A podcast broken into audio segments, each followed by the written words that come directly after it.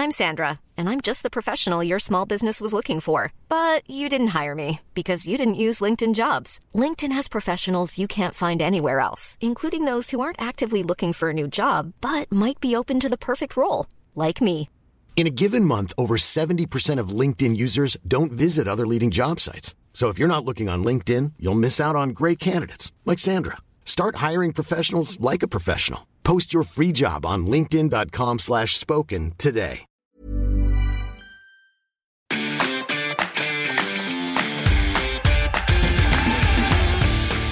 Geispod, der FC-Podcast des Geisblog Köln. Als das 0 zu 3 fiel, habe ich den Fernseher ausgemacht und die Fernbedienung quer durch den Raum gepfeffert. Und damit herzlich willkommen, liebe Sonja, liebe Leute da draußen zu einer neuen Folge des Geistpod. Sonja, ich habe damit ja schon gesagt, ich habe das Spiel nur aus der Ferne schauen können. Kannst du mir bitte erklären, du als diejenige, die vor Ort war, was zur Hölle ist da am Samstag mit dem 1. FC Köln passiert? Naja, der 1. FC Köln hat wieder einmal es geschafft, kein Tor zu erzielen gegen gar nicht mal so gute Dortmunder. Umso erschreckender ist es, dass das Ergebnis am Ende 0 zu 4 lautet. Und ich muss sagen, ich hätte auch sehr gerne den Fernseher ausgemacht oder das Spiel ausgeschaltet nach dem 0 zu 3, aber es gebietet ja die Professionalität meines Jobs, dass ich dann doch bis zum Ende bleibe. Es wäre, wäre spannend, wenn es irgendwann mal äh, auf der Pressetribüne eine Situation gibt, in dem irgendwann die, die Presseleute schon zehn Minuten vor Abpfiff das Stadion verlassen. Ich glaube, das wäre außergewöhnlich. Äh, in meinem Fall, ja, konnte ich das tatsächlich machen aus der Ferne. Ich war so sauer, gerade über das Zustandekommen des 0-2 und 0-3. Gut, das 0-1 war auch saudumm, aber ich konnte einfach nicht mehr. Ich konnte mir das nicht mehr anschauen. Es ging nicht. Ich finde das irgendwie spannend, weil ich finde, der FC hat 60 Minuten lang kein schlechtes Spiel gemacht. Sie haben halt dieses verdammte Tor nicht getroffen oder sagen wir, das gute Spiel endet beim FC aktuell ja am gegnerischen 16er. Danach passiert ja so gut wie gar nichts mehr. Dann hast du, wie schon gegen Heidenheim kurz nach der Pause, die große Chance auf das Tor mit Thielmann und danach auch meiner. Und dann geht es halt dahin. Es ist unvorstellbar und unbegreiflich und die Hoffnung ist sehr gering, dass sich das noch ändern wird in dieser Saison. Aber genau das war irgendwie auch mein Gefühl. Das war diese erste Halbzeit und das 0 zu 1. Ich meine, über das 0-1 ärgere ich mich noch immer. Da schwillt in mir noch immer die Frage, äh, was Lindenmeiner beruflich macht.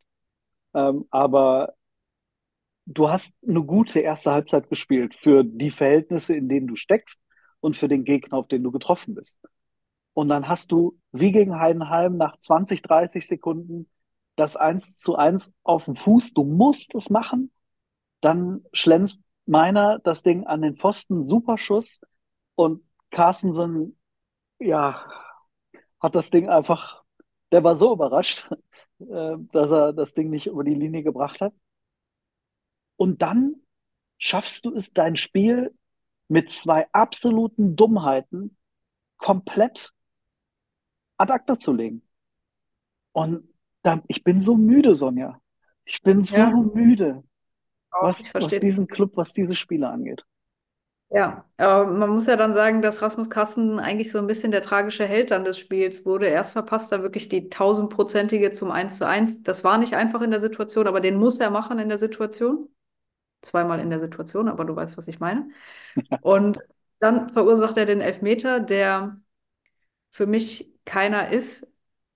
Das Problem war einfach, dass er ihn viel zu lange gehalten hat. Wenn er ihn kurz gezogen hätte, dann wäre der Elfmeter niemals gegeben worden. So war es halt extrem bitter.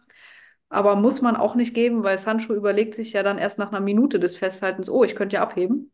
Also sehr, sehr dumm, sehr, sehr ärgerlich. Und dann, ähm, wie er vor dem 0 zu 3 da den Ball in der gegnerischen Hälfte verloren hat, kommt dann noch oben drauf. Ja, das war, und, und das sogar noch, wo ich noch gedacht hatte, zur Halbzeit wollte ich euch eigentlich schreiben, boah, der Carstensen macht das richtig gut gegen den Sancho. Und der hat, der hat's, der hat's richtig drauf heute. Der fängt Bälle ab, der ist schnell, der ist dran, der gewinnt die Zweikämpfe. Ja, ja. Man Ja, sollte der, nie irgendwie zur Halbzeit oder nach 50 Minuten irgendwas Positives sagen, weil offensichtlich kriegt man es danach irgendwie um die Ohren. Ja, Carsten hatte den ersten Zweikampf gegen Sancho, glaube ich, verloren, wo der auf Brand gespielt hat. Das war dann die erste Chance von Dortmund noch vor dem 0 zu 1. Aber danach hatte er ihn wirklich richtig gut im Griff. Aber dann in der zweiten Halbzeit war es dann leider der mehrfache Blackout. Ja, definitiv. Ach, es ist, es sind so viele Momente irgendwie in dieser Saison schon gewesen, wo wir über individuelle Fehler gesprochen haben, wo wir über äh, Florian Kainz hat es ja nach dem Spiel Naivität genannt. Äh, ich glaube, es war Kainz, ne? Ich Und- glaube, es war Schulz. Keins hat gesagt, wir sind in vielen Situationen einfach nicht clever genug für den Abstiegskampf. Oder so. Ja. Ja. Nicht clever oder einfach nicht gut genug. So kann man es auch sagen. Aber der FC hatte in der ersten Halbzeit 55 Prozent Ballbesitz, hatte insgesamt 51 Angriffe im Vergleich zu Dortmund, die 39 hatte, hatten. 15 zu 9 Torschüssen, 18 Flanken, 15 Ecken und es kommt halt nichts dabei raus. Und dann ist es halt eine Frage der Qualität. Mal, mal von Anfang an gesprochen. Ähm, du warst ja mit Martin da und ähm, ihr habt die Aufstellung eine Stunde vorher äh, in die Hand gedrückt bekommen und es stand kein Stoßstürmer im, in der Anfangsformation. Hat euch das überrascht? Mich hat es überhaupt nicht überrascht. Das war so die große Frage der vergangenen Woche, wer wird Davy Selke ersetzen? Timo Schulz hatte dann auf der Pressekonferenz gesagt, Steffen Tigges und Florian Dietz sind die naheliegenden Optionen, wenn wir ihn eins zu eins ersetzen wollen. Jetzt hat Steffen Tigges keine Minute gespielt und Florian Dietz stand nicht im Kader. Also deutlicher kannst du es auch nicht machen, dass außer Davy Selke da aktuell kein treffsicherer Bundesliga-Stürmer im Kader ist. Das ist schon eine harte Entscheidung gewesen gegen die beiden, ne? aber ja nicht, äh, nicht weniger nachvollziehbar. Ich kann es total verstehen. Schulz hat dann gestern auch nochmal gesagt, er wollte einfach mit dem Tempo über Thielmann, über Meiner ähm, in die letzte Linie kommen, der Dortmunder. Hat ja auch ganz okay geklappt, aber dann kommt der Ball halt einfach nicht in die gefährliche Zone rein. Oder du schlägst Oder- halt 18 Flanken, da steht Jan Thielmann. Ja, genau. Oder Jan Thielmann muss gegen, äh, wer hat hinten verteidigt? Süle in der ersten Halbzeit noch und, und Schlotterbeck muss dann gegen die in die Kopfballduelle. Ja, das funktioniert halt dann halt auch nicht. Ja. Aber grundsätzlich fand ich die Ausrichtung, ich glaube oder würde sagen, es war so ein 4-2-3-1, wo Keins sich dann aber auch immer mit in die Spitze eingeschaltet hat. Eigentlich ganz smart. Also mir hat das gut gefallen und es hat ja über weite Strecken auch funktioniert. Wenn Fußball nicht ein Spiel wäre, in dem man Tore erzielen sollte. Also ich weiß noch, dass wir ja auch darüber gesprochen haben in der Vorwoche. Äh, was macht der FC jetzt ohne Selke? Äh, Ist nicht vielleicht mal eine Option mit halt den, den schnellen, etwas kleineren Jungs da vorne zu spielen? Ähm, und naja, ich, ich finde einerseits, es, es hat so ausgesehen, als ob sich das bewähren könnte. Auf der anderen Seite, du hast die Zahl der Flanken genannt. Irgendeinen mit ein bisschen Körperlichkeit bräuchst du dann halt schon da vorne drin. Ne? Ja. Aber der hat sich auch äh, einen Tag später nicht aufgetan, als der FC dann ein überraschendes Testspiel gegen den VfL Oh Bochum. Gott. Ja, Ja. stimmt. Da war ja dieses Testspiel noch. Ähm, was ich mich gefragt habe, okay, äh, Tigges spielt nicht, äh, Dietz nicht im Kader. Äh, im Training unter der Woche gab es mal eine Situation, in der Damon Downs neben Jan Thielmann ähm, vorne angelaufen ist und gespielt hat. Und irgendwie frage ich mich, kann es der Junge wirklich schlechter machen als die anderen? Ist das nicht eigentlich irgendwann mal einen Versuch wert? Ja, das sage ich auch schon seit mehreren Wochen und so böse das klingt, aber weniger Torgefahr kann Damian Downs auch nicht ausstrahlen als Steffen Tigges in der aktuellen Situation. Das muss man einfach so sagen. Stimmt, das hast du letzte Woche sogar noch im Podcast gesagt, Ja, glaube ich. Ah. Ja. Da, du musst mir aber trotzdem noch helfen. Ähm, so frustrierend das ja alles ist, aber ähm, ich habe ja dann die letzte halbe Stunde nicht mehr mitbekommen. Ja. Kannst du grob zusammenfassen, was da passiert ist? Weil ich habe mich dann auch geweigert, mir das 0 zu 4 noch anzuschauen. Äh, ich habe zwar ein bisschen drüber gelesen, aber so richtig wollte ich dann Nee. auch ehrlich gesagt mir nicht mehr einen Eindruck verschaffen. Eigentlich nicht mehr viel verändert mit dem 0 zu 3, war die Messe tatsächlich gelesen. Der FC hatte sich aufgegeben. Und auch Florian Kainz hat sich noch tierisch geärgert, dass das 0 zu 4 noch gefallen ist, weil es auch viel, viel zu leicht war. So darfst du dich halt im Abstiegskampf auch nicht äh, herspielen lassen, wenn es dann am Ende vielleicht doch ums Torverhältnis geht. Aber Mokoko musste dann am Ende nur noch den Fuß reinhalten. Es ging wieder, glaube ich, über die rechte Seite über Malen, dann zu Reina, Bino Gittens und dann Mokoko. Also drei eingewechselte Spieler haben dann für das vierte Tor noch gesorgt und dann war es eigentlich auch schon vorbei. Und zwischendrin, ich hatte das äh, dann natürlich im Ticker verfolgt. Ähm, sowas liest man ja dann trotzdem irgendwie noch ein bisschen nach, dass es auf jeden Fall aber noch Chancen gegeben hat für den FC oder waren es eher Halbchancen? Oh, da Also musst du so mir helfen. Thielmann äh, und Hussein Basic und so wurden genannt, aber das war, okay, so wie du reagierst, das waren dann offensichtlich eher Halbchancen. Ja, also da war jetzt nichts Nennenswertes mehr dabei, wo man sagt, da muss unbedingt jetzt ein Anschlusstreffer fallen. Okay, gut. Also habe ich deiner Meinung nach nichts verpasst. Nein, absolut nicht.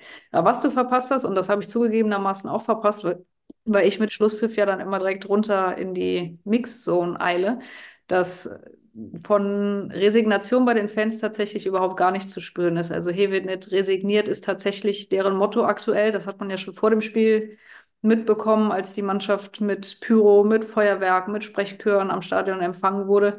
Und so ging es auch nach dem Schlusspfiff weiter. Also die haben die bis zur letzten Sekunde unterstützt und auch nach Schlusspfiff gab es sogar mit den Dortmundern, meine ich, Wechselgesänge mit 1. FC Köln.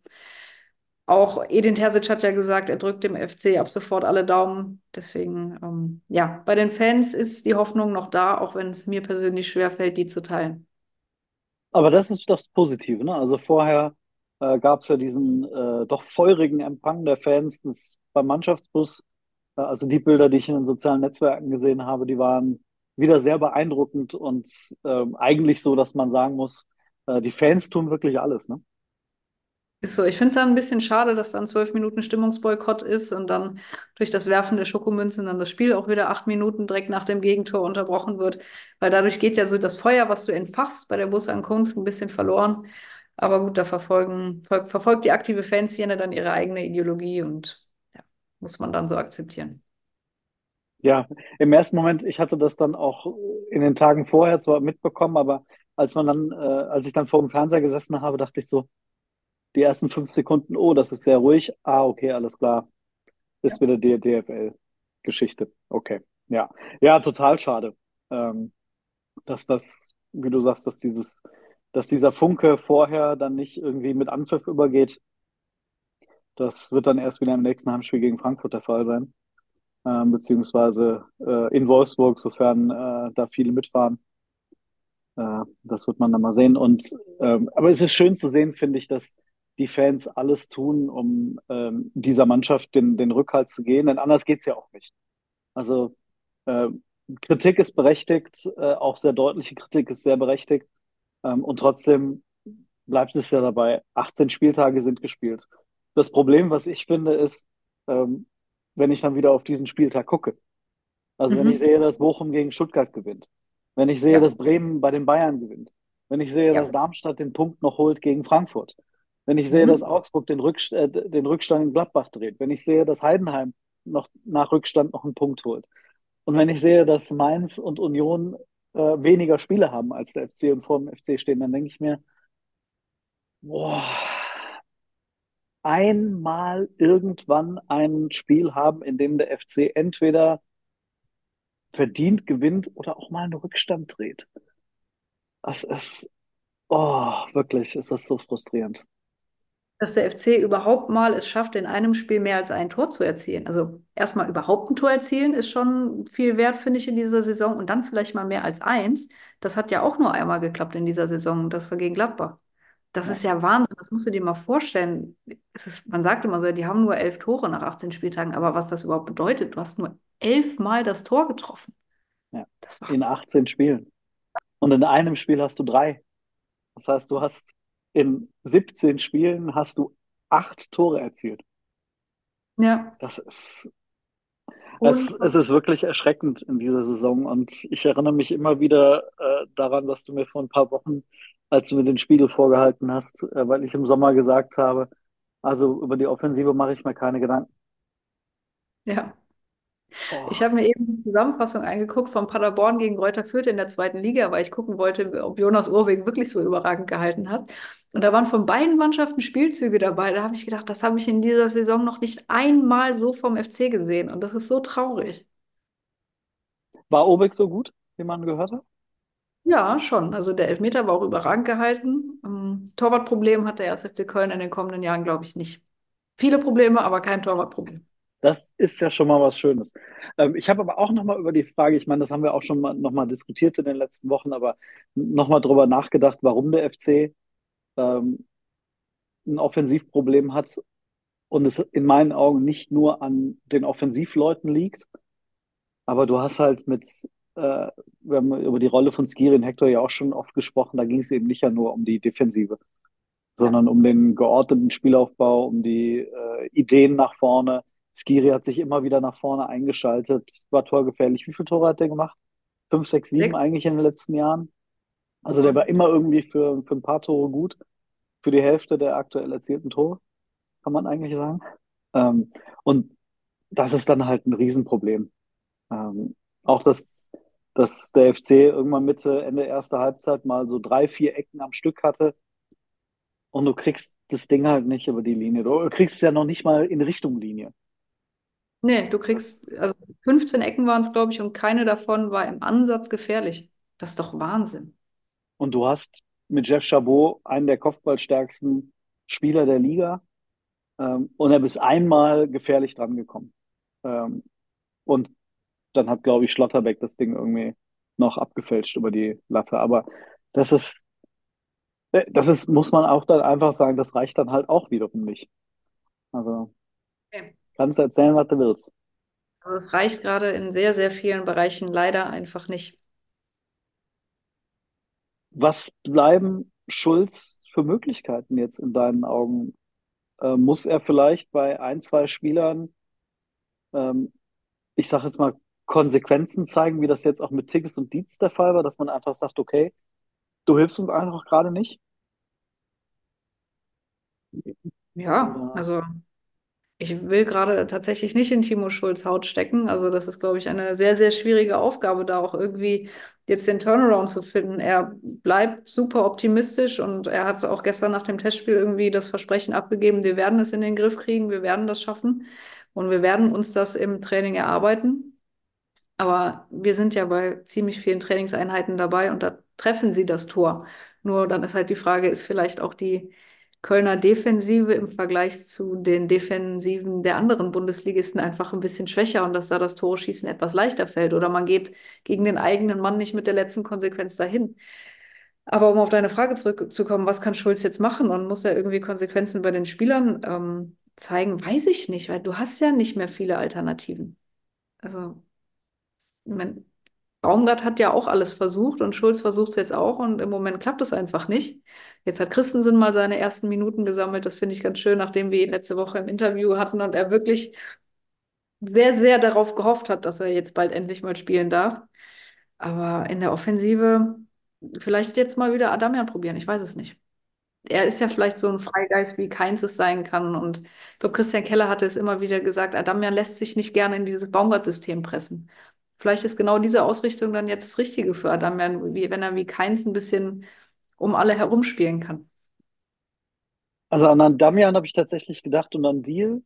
Ähm, allerdings auch nur, ohne dass ich ihn ja auch nur eine Minute gesehen habe, aber ähm, ich habe die Kickernoten gesehen und unsere Noten gesehen und ähm, dachte, na okay, zumindest von den Beschreibungen her auch äh, hat Deal ja zumindest ein bisschen was versucht. Wieder, ich meine, das ist genauso wie bei Downs. Ich, du kannst nicht erwarten, dass die Jungs irgendwie den FC jetzt retten, aber auf der anderen Seite, einige Spieler scheinen einfach zu verkopft zu sein, ähm, Ja. als dass sie dem FC gerade helfen könnten. Manchmal ist es einfach so ja, dass du erfahrener Spieler bist und dir einfach so viele Dinge durch den Kopf gehen, dass du das, was du kannst, nicht auf den Platz bringen kannst, während ein anderer, ein Junger, der macht sich halt 0,0 Gedanken und der macht das, was Franz Beckenbauer, äh, Gott hab ihn selig, früher gesagt hat, geht's raus und spielst Fußball. So, Ja. und die Jungs brauchst du jetzt gerade, also solche Jungs, ob da, egal wie alt die sind. Aber ich habe das Gefühl bei einem Deal, der geht halt raus und spielt Fußball. Und bei dem habe ich auch das Gefühl, der will auch ein bisschen das Publikum mitreißen. Also der hat auch Bock, mit dieser Atmosphäre zu spielen. Dem macht das offenbar überhaupt nichts aus, dass da 50.000 sitzen. Ganz im Gegenteil. Der findet das geil. Und keine Ahnung, vielleicht mache ich mir zu viele Hoffnungen irgendwie, wenn ich an, an so einen Jungen denke. Aber äh, wieso nicht? Ja, ich würde auch in Wolfsburg sehr gerne Deal statt Meiner sehen. Ich finde, Meiner macht im Moment keine guten Spiele, die ganze Saison schon nicht. Wenn du dann siehst, wie er verteidigt gegen Heidenheim bei der Ecke, da war er ja auch im Rückraum dann nicht da bei dem 1 zu 1. Äh, und dann reicht schnell sein halt irgendwann auch einfach nicht mehr. Nee, definitiv nicht. Das ist, äh, also an ihn hatte ich unter anderem gedacht, als ich dich gerade gefragt hatte, was ist mit, mit Timo Schulz, äh, was hat er für Optionen und muss er vielleicht auch mal einem Spieler ein Signal geben und sagen, sorry, aber das ist nicht gut genug. Und bei Linden Meiner ist es, wie du auch selbst sagtest, schon seit Wochen und Monaten nicht gut genug. Und ähm, ja, der hat den Schuss gegen den, gegen den Pfosten äh, oder gegen Latte? Nee, Pfosten war es, ne? Ähm, war es der, der war gut, der war super getroffen. Aber das war auch wieder ein Moment, da hat er nicht nachgedacht. Da hat er einfach abgezogen. Und Ja. diese Momente äh, brauchst du jetzt halt häufiger. Ich habe mich gefragt, ob äh, vielleicht auch eine Option ist, wenn, wenn Paccarada fit ist, äh, auf den Schulz ja mit, mit Sicherheit schnell setzen wird, weil er ihn so gut kennt, ob nicht Finkgräfe einer wäre, den du einfach nach, nach vorne stellst. Der kann das. Das hat er auch äh, beim FC, also bei den Profis ja auch schon gespielt, aber auch schon in der Jugend gezeigt. Ja, dass du irgendwas veränderst, um ähm, du wirst Glück brauchen, um Ja. mal wieder irgendein Spiel zu gewinnen, aber ja, manchmal musste Glück erzwingen, aber aktuell habe ich das Gefühl, um so ein bisschen im Gangster-Jargon zu bleiben oder zu, das zu nutzen, der FC geht mit, mit einem Messer zu einer Schießerei. Das ist, hat halt, Ja, hat halt keine Chance. Das ist Komplett treffend. Das Schlimme ist, ich habe vorhin irgendwie gesagt, ich habe keine Hoffnung mehr oder so ein bisschen, mir fehlt der Glaube. Trotzdem habe ich das Gefühl, die können in Wolfsburg gewinnen. So, so blöd das irgendwie klingt und so widersprüchlich das ist, aber so wie Wolfsburg in dieser Saison drauf ist, bist du da nicht chancenlos. Es klingt ja auch so Banane nach einem 0 zu 4 gegen Dortmund, dass du sagen musst, du warst nicht chancenlos. Ich hätte wirklich gerne sehen wollen, was passiert, wenn Thielmann in der 46. das 1-1 macht. Dann brennt Müngersdorf ja. und dann wackelt Dortmund und dann spielt, spielt Dortmund mit einem 19-Jährigen, der noch nie vorher in der Bundesliga gespielt hat, in der Innenverteidigung. Und dann Ja. kriegt der FC plötzlich Obermeister, dann kriegen die Bock. Es wäre ja alles möglich. Wenn der FC gegen Heidenheim in der 46. das 2-0 macht, redet niemand davon, dass Heidenheim nochmal zurückkommen wird. Das ist, Mhm. der FC hat einen Punkt und eins zu fünf Tore aus diesen ersten zwei Spielen und ich habe das Gefühl, die hätten mindestens vier Punkte holen können. Ja, es ist leider so. Aber sie haben einen geholt. Ja, Und es wird nicht besser. Die Spiele werden weniger, die Punkte zwar nicht weniger, aber leider auch nicht mehr. nee, so ist es. Sag mal, ähm, du hast das Testspiel am Sonntag angesprochen, aber es gab ja auch noch eine schöne Diskussion äh, bei Sport 1 äh, über den 1. FC Köln im Doppelpass. Und doch. da hat sich ein gewisser Horst Held geäußert. Ähm, ich habe auch das wiederum nicht gesehen, aber ich habe gehört, dass er doch relativ markige Worte gefunden hat gegen den FC. Ja, also man muss dem Ex-Sportchef des 1. FC Köln zugutehalten, er wollte jetzt nicht unbedingt nachtreten, das hat er auch gesagt, es liegt ihm fern, da jetzt irgendwie in die Vergangenheit zu gucken. Dann hat er sich aber doch nicht so ganz verkneifen können, ein bisschen was zu sagen. Er hat gesagt, die Philosophie des Vorstandes ist nicht nachhaltig konkurrenzfähig und Keller müsste nun halt mit den Rahmenbedingungen arbeiten, die ihm da vorgegeben werden. Und ähm, natürlich würde Keller nicht alles richtig machen, das hätte er aber auch nicht gemacht. Und dann hat er es noch genannt, dass der FC sich sehenden Auges ins Unglück stürzt und ähm, das Kass-Urteil mit einer Überheblichkeit abgearbeitet wurde. Also das waren schon harte Worte und auch, dass der Vorstand natürlich keinerlei Sportkompetenz besitze. Und wenn sie schon einen Berater hätten, wie Jörg Jakobs und Erich Rutemöller, dann müsste man auch auf die hören. Ja, ouch. Also das klingt aber danach, dass er vor allem sich mal den Vorstand vorgenommen hat ähm, und die Geschäftsführung ja quasi ausbaden muss, was der Vorstand vorgibt.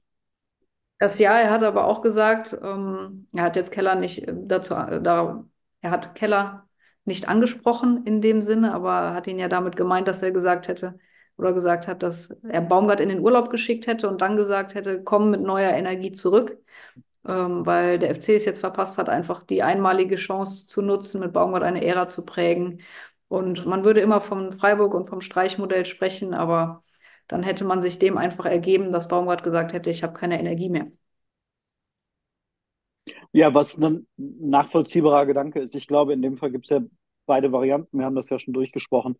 Ähm, es hätte oder es hat einiges für eine Trennung gesprochen ähm, und es hat auch, äh, es hätte auch einiges dafür gesprochen zu sagen, nein, wir ziehen das durch und wir machen das weiter. Aber dann hätte man natürlich sich auch noch mehr dem Baumgart äh, Fußball verschreiben müssen. Und das hat man ja einfach auch durch die Kaderentscheidungen nicht getan. Ähm, insofern, ähm, ja, bin ich gespannt, wie das in den nächsten Wochen weitergeht. Ähm, ich finde, die Aussagen, die du jetzt gerade von, von Held genannt hast, in Richtung Vorstand, finde ich äh, absolut nachvollziehbar und sind ja auch mit die ganz großen Kritikpunkte, die wir auch schon immer, immer wiederholt haben. Ähm, und mit Keller muss man jetzt dann, dann abwarten, denn wir haben ja auch gesagt, Schulz ist jetzt sein Trainer für seinen Kader.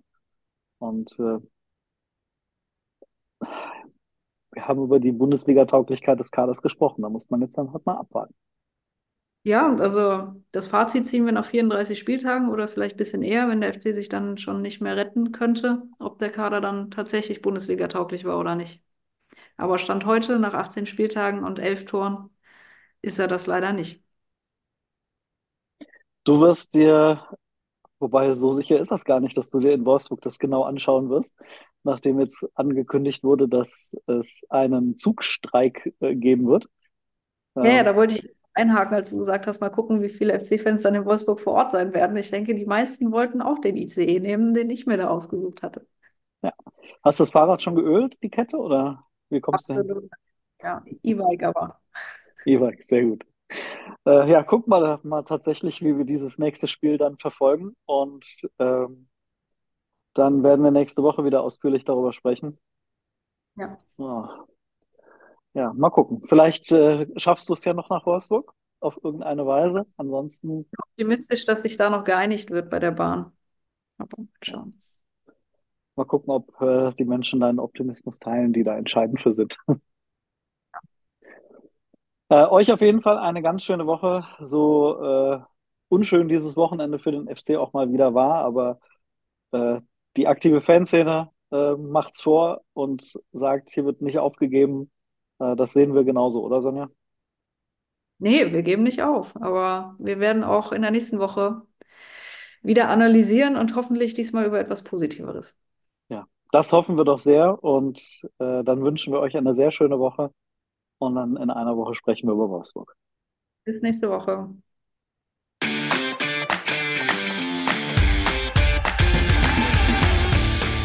Geispod, der FC-Podcast des Geistblog Köln.